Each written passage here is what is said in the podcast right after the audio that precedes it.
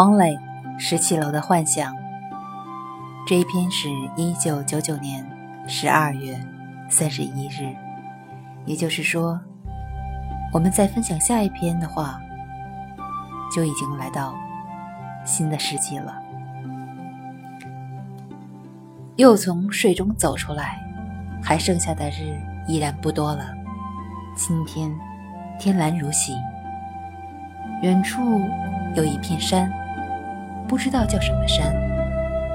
十五楼上打开的窗，风很大，调皮的他在我的房间内跳来跳去，自由的舒展着身体，自由的呼吸。浅色的建筑会反光，映到在我的眼底，所以我的窗户是朝向东北方的。街上的人很少，他们都躲到哪里去了？难道和我一样，正坐在窗口，偷看着这最后的一天？不知道，应该是偷哭，还是偷笑？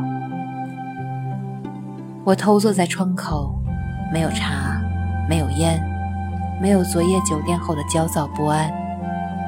还剩下十三个小时，我们就要开始忘却长久等待所能记的那一丝快乐。每个人现在都是难以预测的。不过，广播里传来的尖叫、狂叫、激昂的音乐告诉我，还没有开始。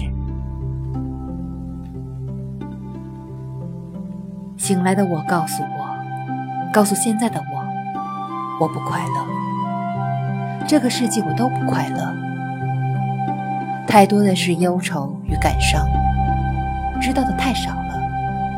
连活下去的愿望都没有，寂寞是无法化解的。真的不愿再张嘴说话，因为无人能懂，包括自己在内。蓝天白云，偶尔飞过的飞机，身后传来我听不懂词的歌，不同的绿色在我的眼前摇晃。我不快乐，我不快乐。我不能喊，也不能笑，无法诉说，所以我真心的祈祷上天能让我得到的少一点，再少一点，能让我的生命短一些，再短一些，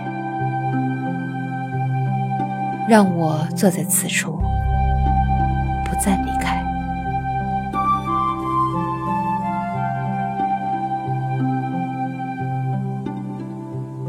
这一篇有着末世情绪的日记，写于一九九九年十二月三十一日的上午，